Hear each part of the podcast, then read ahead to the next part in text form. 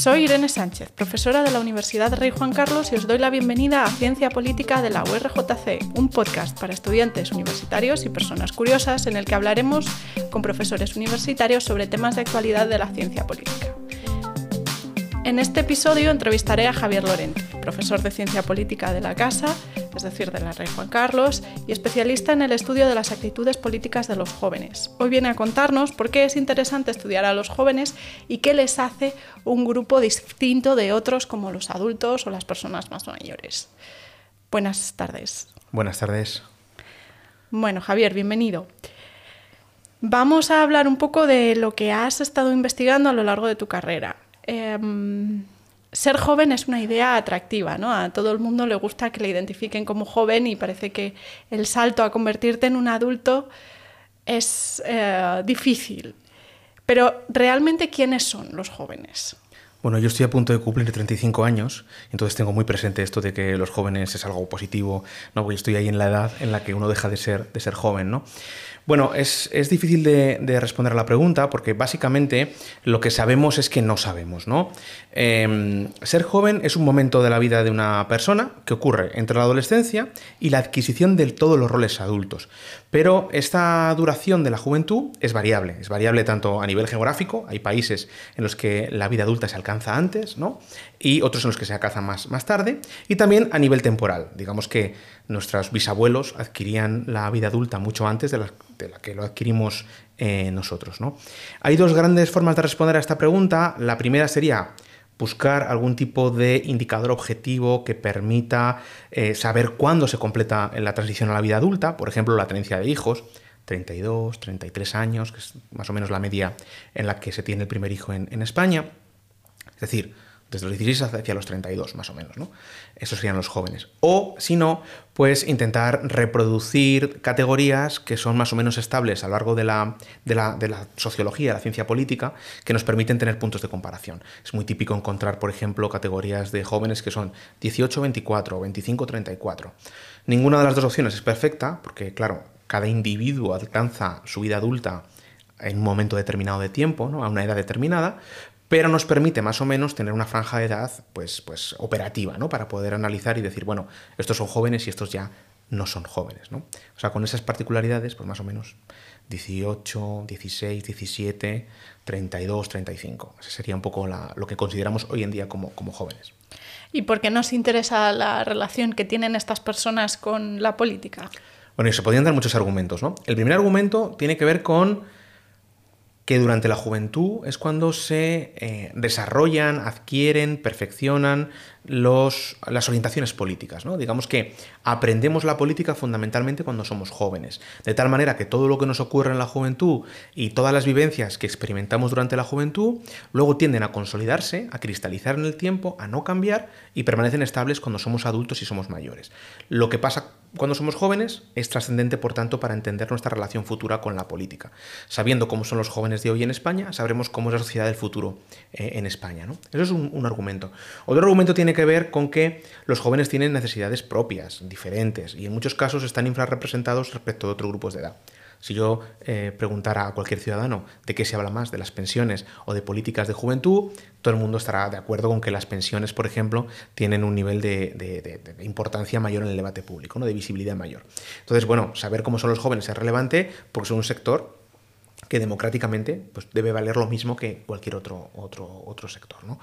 Em, y finalmente, finalmente, porque los jóvenes tienen algunas particularidades en su comportamiento político y en orientaciones políticas, pues que eh, son relevantes para entender la política misma. Por ejemplo, saber que los jóvenes pues, se manifiestan más, saber que los jóvenes pues, tienen menos interés por la política, pero que ya recuperaron ese interés. ¿no? Eh, bueno, pues que son un poco, un poco distintos y conviene saber, saber por qué. Así que esos tres argumentos creo que, serían los más relevantes. Estabas diciendo que tienen una relación peculiar con la política. ¿Cómo caracterizarías tú esa relación que tienen los jóvenes con la política? Bueno, tendríamos como dos grandes formas de verlo, ¿no? En primer lugar, si los jóvenes tienen una diferente relación con la política, sería mm, la, la pregunta siguiente sería diferente respecto de quién, ¿no? Por un lado, los jóvenes son diferentes respecto a los adultos en un determinado momento en el tiempo, pero también podríamos pensar en los jóvenes de hoy como diferentes a los jóvenes del pasado. En este sentido, los jóvenes de, hoy, digamos, si los comparamos con los adultos, suelen tener niveles más bajos de implicación política, tienen menos interés, por ejemplo. Em, también participan menos en actividades institucionales, por ejemplo, participan menos en elecciones, pero sin embargo tienen más recursos para participar en actividades intensivas políticamente hablando, por ejemplo, en manifestaciones o en eh, algún tipo de asociacionismo también. ¿no? Eh, además, los jóvenes se suele decir que son algo más radicales, eso está, por cierto, en estudio, ¿no? Eh, más polarizados, suelen ser algo más progresistas que los adultos, aunque cuando los comparamos con los jóvenes del pasado son menos progresistas. En definitiva, los jóvenes tiene una relación ambigua con la política. Hay unos jóvenes que participan mucho en actividades digamos, costosas ¿no? en política, por ejemplo, manifestarse, pero sin embargo rechazan más lo institucional y tienen un desapego mayor hacia las instituciones políticas. Eso sería un poco con los jóvenes de hoy. Si les comparamos con los jóvenes del pasado, tenemos que tener en cuenta una cosa, y es que los que hoy en día son adultos, que tienen 60, 60 y algo, son los jóvenes, cuando eran jóvenes, eh, son, los adultos cuando eran jóvenes, eh, pertenecían a la generación de protesta, ¿no? a esa generación que se formó en los años 60, 70, el mayo del 68 y todo este, este periodo mitificado. Entonces es verdad que los jóvenes de hoy son mucho menos participativos que los de entonces, pero no tanto porque los de hoy sean menos participativos, sino porque los de entonces eran excesivamente participativos. ¿no? Entonces esas serían las dos grandes diferencias eh, respecto de los, de los jóvenes. Bueno, estos adultos que ya cada vez son menos adultos y más senior. Habrá que ver qué pasa cuando crucen la barrera de los 65, aunque algunos ya lo han hecho, y ver si mantienen la participación o, qué ocurre con ellos. Me permites, eh, todas esas manifestaciones de pensionistas que hay hoy en día, que son gente ya mayor, de 70 años, son exactamente los mismos que se manifestaban contra el franquismo y el principio de la transición. Es decir, que ya sabemos que estos mayores, ¿no? además hay un, hay un libro sobre, sobre, esto, eh, ya sabemos que, que, los mayores todavía participan más por ser de esa generación. Participan mucho más los señores de 70 de hoy que los señores de 70 de hace, de hace 40 años. Volviendo a los jóvenes, decías que esta relación es ambigua porque pueden participar en actividades que son intensivas en coste, pero que lo institucional parece que les atrae menos. ¿A qué te refieres exactamente con que es ambigua esta relación? Bueno, pues que por un lado ¿no? se señala la apatía de la juventud y tenemos datos sobre que tienen menos interés por la política eh, y demás, pero luego cuando vemos, por ejemplo, grandes manifestaciones, o, más pequeñas, vemos que los jóvenes están muy sobrerepresentados en ellas.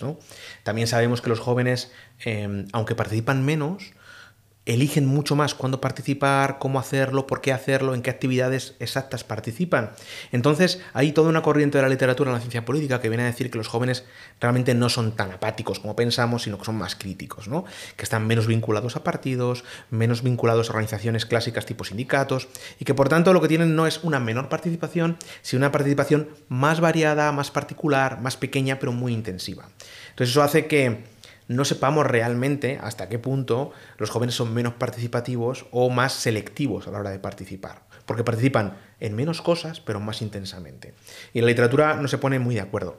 Si me piden mi opinión, eh, yo, apostaría más por la idea de la apatía. ¿no? Yo creo que, hay una evidencia mayor alrededor de la idea de que eh, hay una mayoría de jóvenes apáticos hacia la política, ¿no? en su relación con la política, porque también sabemos que los jóvenes que participan en muchas cosas son pocos aunque participen mucho.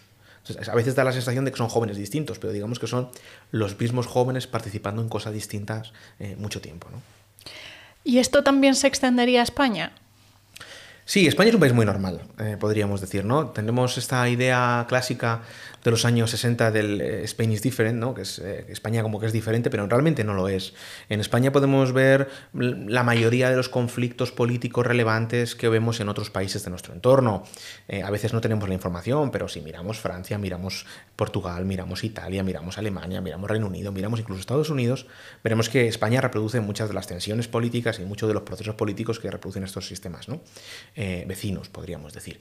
Em, así que en España también, en España la juventud tuvo un momento de, mucha participación en los años 70 y primeros 80 ligados al cambio político en España, de la dictadura a, la democracia, y luego sigue unas pautas de participación bastante similares a las que vemos en otros países. Descenso de identificación partidista, esto es de cómo los ciudadanos se sienten cercanos eh, hacia los partidos, mayor volatilidad electoral, es decir, esto significa eh, mayor cambio de voto entre elecciones, es decir, votar a partidos distintos en elecciones distintas, reproducimos más o menos las mismas pautas.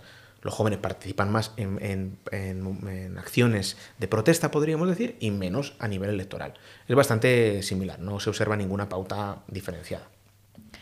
Vale, vamos entonces a las causas. ¿Por qué los jóvenes van a participar menos o van a participar de forma más selectiva? Al final son personas como cualquier otra. ¿Qué hace de la juventud que tengan esta relación tan peculiar? Pues mira, hay dos grandes explicaciones. La primera tiene que ver con la comparación con los adultos en el mismo momento en el tiempo, y esto es lo que conocemos como ciclo vital. Los jóvenes tienen recursos diferentes e intereses diferentes, preocupaciones distintas, por tanto, em, en función del ciclo vital en el que viven. Digamos que a medida que nos hacemos adultos, generamos unos recursos y perdemos otros. Por ejemplo, los jóvenes tienen muy buena salud física normalmente, pero tienen menos experiencia política porque no han tenido tiempo para desarrollarla. ¿no? A los jóvenes no les interesa mucho las pensiones, pero les interesa mucho más la vivienda. ¿no? Esto hace que los jóvenes, pues cuando hay una movilización de protesta, participen más que un señor de 70 años. ¿Por qué? Porque tienen menos riesgo de romperse la cadera. Una manifestación se pone complicada, hay que correr porque no está comunicada, por ejemplo, a las autoridades gobernativas y demás, pues un señor mayor tiene muchas más dificultades para, bueno, para la, presión física que ejerce una manifestación que un joven. ¿no? Eso es ciclo vital. ¿no? Los jóvenes, cuando adquieran roles adultos y se hagan mayores, les pasará exactamente lo mismo. ¿no? Eh, de la misma manera que un joven de 20 años, pues es difícil que se manifieste por las guarderías públicas, porque la mayoría no son, no son padres, madres, ni, lo van a ser en el corto plazo. Así que cada etapa de vida tiene unos recursos y unos intereses diferentes, se van repartiendo. No es que los jóvenes tengan más o menos recursos, sino que tienen más de un tipo de recursos, menos de otro, y con los adultos pasa un poco lo mismo. El otro efecto que explica por los jóvenes son distintos es que compara jóvenes de hoy con jóvenes del pasado. Y es lo que llamamos efecto de cohorte. Sabemos que los jóvenes que han nacido en un determinado momento histórico se socializan, aprenden políticamente en el mismo momento histórico y ese contexto en el que aprenden es diferente. No es lo mismo haber nacido en los años 60 y haber vivido la transición y el inicio de la democracia que haber vivido en un país plenamente democrático desde el nacimiento. No, no se valora, por ejemplo, igual la democracia. ¿no? Para un joven hoy en día la democracia se da por hecho, se descuenta. Para una persona que ha vivido la dictadura, pues no. ¿no? Entonces eso les da experiencias muy situadas que comparten con el resto de los miembros de su cohorte, ¿no? de su generación, podríamos decir, en términos eh, prácticos. Y esas son las dos fuentes de diferencia que hacen a los jóvenes de hoy diferentes, bien de los adultos, bien de los jóvenes de otras épocas. O sea que para las explicaciones del ciclo vital, la juventud sería algo así como una etapa que se pasa mientras que para los que sostienen las explicaciones relacionadas con las cohortes, digamos que son experiencias compartidas que se van a mantener a lo largo del tiempo. Exacto, es, efectivamente es así, ¿no? Digamos que para el ciclo vital, la, juventud, si me permitís el ejemplo, es una enfermedad que se cura, digamos, ¿no? Tú vas adquiriendo roles adultos y ya se pasa. Por ejemplo, un joven tiene menos interés por la política porque tiene menos experiencia política que nadie se preocupe porque poco a poco va a ir adquiriendo esa experiencia política. Entonces se va a normalizar su situación con respecto a la política, va a generar interés, va a implicarse y va a ser un ciudadano más activo. Esto es el ciclo vital. Ahora bien, si un joven, digamos que tiene poco interés por la política, porque ha vivido en los años 40 y 50, ha ido a un colegio en el que le han dicho que la política es división, es mala, es eh, para la nación, para sus intereses, como pasaba, por ejemplo, en la educación franquista del primer, del primer franquismo, ¿no? probablemente tenga niveles de interés por la política bajos toda la vida. Sabemos, por ejemplo, que la gente, los españoles nacidos en los años 30, por ahí, mantienen durante toda su vida una desconfianza muy grande hacia la política, porque de pequeños les han dicho que eh, la politización fue culpa o fue responsable de la guerra civil, ¿no? Entonces, y de la posguerra. Entonces, bueno, la política era algo peligroso y eso lo han desarrollado a lo largo de la vida. Y de hecho, pues eso, las, las generaciones que hoy tienen 80 años, 85 años, si los miramos a lo largo del tiempo, siempre tienen menor interés por la política que las generaciones socializadas después, incluso que las socializadas antes. En la Segunda República, y, nacidas en la Segunda República, socializadas antes. Vale. Entonces, em, vamos a ver un poco en qué se materializan estas diferencias, ¿no? Vamos a abordar distintas... La idea de esta parte del episodio es explorar distintas actitudes políticas para que las personas que lo escuchen puedan saber a qué nos referimos con esta relación distinta y ver en qué medida son distintos. ¿Votan menos? Si empezamos por ahí, sí, los jóvenes votan, votan menos, ¿no? Sabemos que votan menos y hay explicaciones diferentes. Voy a empezar diciendo, eh, explicando un poquito lo siguiente, y es que sabemos que a votar se aprende votando y es muy probable que una persona vote si ha votado previamente. ¿Qué sabemos con los jóvenes? Que empiezan a votar más tarde. Es decir, que no votan cuando tienen 18 años y empiezan a poder votar, sino que retrasan su primer voto en el tiempo. Y eso hace que vayan con una especie de, retraso, ¿no? que hace que tengan niveles más bajos de, participación. Em, hay dos explicaciones de esto. Una tiene que ver con el ciclo eh, vital. Sabemos que los jóvenes son jóvenes durante más tiempo, porque adquieren los roles adultos más tarde, la emancipación se produce más tarde, estudiamos más años, tenemos hijos más tarde, bla, bla, bla, ¿no? Y esto hace que em, que se retrase esa vida adulta y que por tanto los roles adultos eh, y la importancia que se concede a las elecciones se, conciba de manera más, más tardía. ¿no? Eh, esto por un lado. Pero también sabemos que los jóvenes de hoy eh, pues están menos politizados, sienten la política de manera más cínica, ¿no? ven que hay menos, menos sienten que es menos relevante y, y, eso también puede ser generacional. ¿no? También sabemos que el vínculo con los partidos es más frágil, digamos que los jóvenes de los años 60 tenían una vinculación partidista más fuerte. Ese partido socialdemócrata fuerte de los años 60 en Suecia no es el partido socialdemócrata en Suecia hoy. Los vínculos son mucho más, mucho más estrechos. Em, así que sí, votan menos, pero también sabemos que van votando más a medida que suben edad. Así que digamos que la hipótesis del ciclo vital es más relevante y se curan. ¿no? Digamos, cuando tengan estos jóvenes de hoy tengan 40 años, pues ya tendrán niveles de voto mucho más altos. Decías que además se identifican más con la teoría de los ciudadanos críticos, ¿no? Esta idea de que participan puntualmente en las cosas que ellos deciden y que esto les hace ser menos leales. ¿Tienen menos identificación partidista? Ahora decías que el, Partido Socialdemócrata sueco no es el que era, pero em, esta literatura también habla de que la identificación partidista se consolida con la edad. ¿Qué cabe esperar para el futuro de la identificación partidista con estos jóvenes? Bueno, la identificación partidista, digamos que es uno de los grandes eh, temas, de las grandes orientaciones políticas que estructuran todos nuestros sistemas políticos, ¿no? Porque la orientación partidista, o la identificación partidista, perdón, no es solo cómo se relacionan los ciudadanos o qué relación tienen con los partidos, sino que ayuda a los ciudadanos a ordenar todas sus preferencias políticas para tenerlas de acuerdo, de forma coherente con lo que piensa el partido de referencia. Con lo cual, eh, hablar de identificación partidista es hablar de, un eje eh, de competición fundamental en nuestras democracias. Eh, ¿Qué sabemos de la identificación partidista? Sabemos que se ha ido debilitando en el tiempo, en todos los grupos de edad, pero particularmente en jóvenes. Hay varias explicaciones de esto.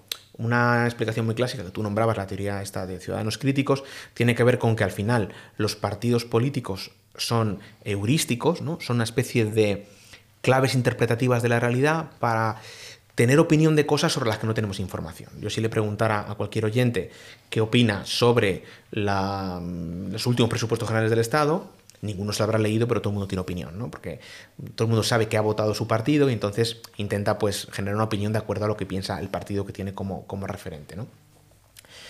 Eh, hay autores que dicen que como el nivel educativo aumenta, este tipo de medidas, ¿no? de heurísticos, son menos necesarios.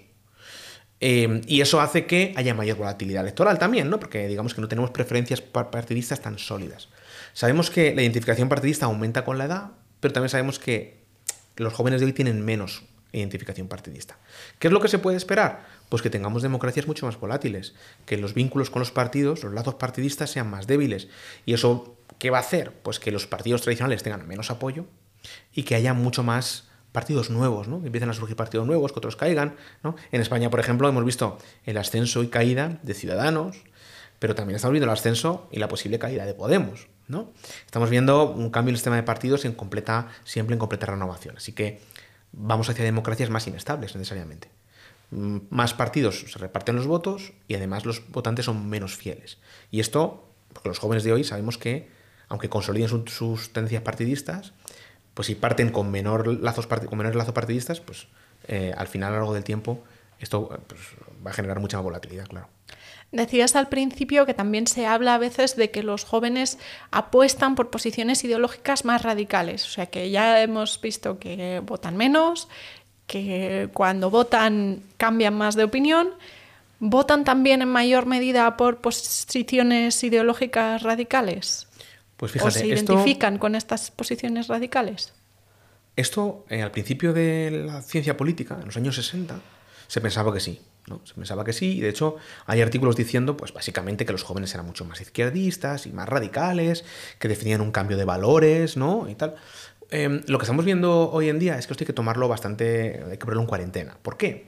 Porque los jóvenes que estudiaban en los años 60 eh, es que eran los jóvenes estos del Mayo francés. Eran una generación de jóvenes muy particulares, con unos valores muy particulares y que estaban sufriendo un cambio, un cambio cultural que luego no, no, tiene eh, parangón, no, tiene, no, podemos eh, tener otro punto de comparación para estudiar algo parecido. lo que sabemos es que los jóvenes muy jóvenes, es decir, 16, 17, 18, 19, 20, suelen ser bastante moderados, suelen preferir opciones políticas bastante mainstream, por decir, PSOE y PP, podríamos decir en España, y que no apuestan por opciones bastante radicales. En Austria, que han bajado la edad de voto a los 16, tenían mucho miedo ¿no? de que efectivamente los jóvenes muy jóvenes votaran por partidos radicales y al revés. Sabemos que los jóvenes menos jóvenes, los que están empezando a entrar en el mercado de trabajo, son los que al final acaban apostando por opciones más radicales, fundamentalmente de izquierda. Pero los jóvenes muy jóvenes no, no hay atisbo de radicalidad en, ellos. ¿no? Es decir, teníamos una teoría que más o menos funcionaba para los 60, pero que desde luego cuando vemos, analizamos jóvenes de los 90 y 2000, pues no, vemos que no, que no ocurre. Que a los partidos radicales de izquierda le vota gente de 25 a 30 y poco, y que a los partidos radicales de derecha, aunque esto cambia por países, les votan fundamentalmente gente de 45 o 55 años. O sea, ya adultos, ¿no? Entonces, eh, no, se decía que sí, pero hoy en día más o menos mantenemos la idea de que no. Se habla también de las actitudes hacia los migrantes y no está muy claro si los jóvenes son más tolerantes con la diversidad o son más xenófobos y más racistas. ¿Hay evidencia sobre esta cuestión? Toda la evidencia que tenemos apunta a que los jóvenes son más tolerantes, por tanto más abiertos hacia la integración de nuevas culturas y además eh, en contextos muy diferentes, ¿no? Tanto si les preguntamos por inmigrantes racializados pobres, podríamos decir, ¿no? Que es el inmigrante, eh, el estereotípico, ¿no? Eh, que es así como el, que más distancia suele generar con el europeo blanco de clase media, por decirlo de alguna manera. Tanto si les preguntamos por ese tipo de inmigrantes, como si le preguntamos por inmigrantes de otros países cercanos de la Unión Europea, con otra formación. Suelen ser más tolerantes en general, particularmente las, las, jóvenes, ¿no? Las mujeres jóvenes. Pero todos son más, más tolerantes que los adultos y que los mayores. Hablabas también de las chicas jóvenes. En algunos estudios recientes, sobre todo estudios para fundaciones especializadas en juventud, se daba la voz de alarma sobre las actitudes hacia la igualdad de los jóvenes y las jóvenes. Em, y decían que las generaciones que están llegando tienen actitudes hacia la violencia de género que son más permisivas que en generaciones posteriores. ¿La evidencia que has visto utilizando estas encuestas sugiere esto o sugiere que hay que matizar esta afirmación, hay que eh, mirar si se trata de unas dimensiones de la igualdad y no otras y separar entre distintos elementos o cómo se ubican estos Bueno, yo creo que hay que decir una cosa que, que, conviene aclarar y es que sobre los jóvenes los medios suelen tener una... suelen proyectar muchos estereotipos, ¿no? Eh, el joven Nini, este tipo de, Los jóvenes de hoy son peores que los del pasado y demás. Y, no hay ninguna evidencia que apunte, apunte a esto. Sobre el tema de la violencia de género, de actitudes machistas, el problema que tenemos es que la evidencia en el tiempo es muy pequeña, porque el feminismo, la gran revolución feminista eh, de la cuarta ola que ha puesto el acento en estos, en estos temas ya de manera muy seria, ¿no? Eh, es reciente. Entonces Claro, a mí me cuesta mucho creer que un joven de hoy, nacido en el año 2000, sea más machista que un joven nacido en 1980. A mí personalmente me cuesta. Cuando hacemos estas afirmaciones, sencilla y llanamente, es que no tenemos datos de los años 80. Tendríamos que comparar. Con todo, con todo. Sí que se observa una importante polarización en actitudes machistas entre hombres jóvenes y mujeres jóvenes. Las mujeres jóvenes tienen muy claro que no es tolerable respecto a las roles de género y los jóvenes menos, ¿no? Pero aún así siguen siendo en conjunto los jóvenes, y ya no, no, dividimos mezclando eh, hombres y mujeres, siguen siendo ligeramente menos machistas que otros grupos de, de edad. Entonces, bueno, es verdad que hay temas nuevos, pues por ejemplo, hoy en día se considera violencia, ¿no? Eh, dar un beso no consentido, esto antes pues era una gracia, ¿no? Una gracieta. Eh, hoy en día, pues mirar en los mensajes directos de Instagram o cotillar el móvil a tu, a tu pareja, eh, ¿no? Que otros, en otros momentos en el tiempo, pues, ay, pobrecito es celoso, ha cambiado mucho el, el marco. Y lo que sí que es verdad es que los jóvenes de hoy tienen un discurso antifeminista, estructurado, organizado por élites políticas que probablemente no estaba tan presente antes, ¿no? Entonces, bueno, eh, también hay que ver que la cuestión se ha politizado. Antes era algo de consenso, la violencia contra las mujeres está mal. Hoy en día pues se niega que exista violencia contra las mujeres también, de tal manera que eh, yo creo que hay que ser optimista en la evolución, pero también pues, ver que, hay actores políticos que son capaces de capitalizar el descontento hacia los avances del feminismo, por ejemplo, y, para, conseguir votos. Y que esto en la juventud, a través de TikTokers, eh, medios de comunicación alternativos, pues puede estar teniendo un efecto. Bueno, pues por mi parte no tengo más preguntas. No sé si quieres añadir algo más. No, agradeceros la, invitación. Para mí ha sido un auténtico placer estar aquí y, espero que lo escuche eh, muchos estudiantes y, y muchas personas interesadas. Bueno, Javier, pues muchas gracias por venir, muchas gracias por escucharnos a los que estén al otro lado y hasta el siguiente episodio.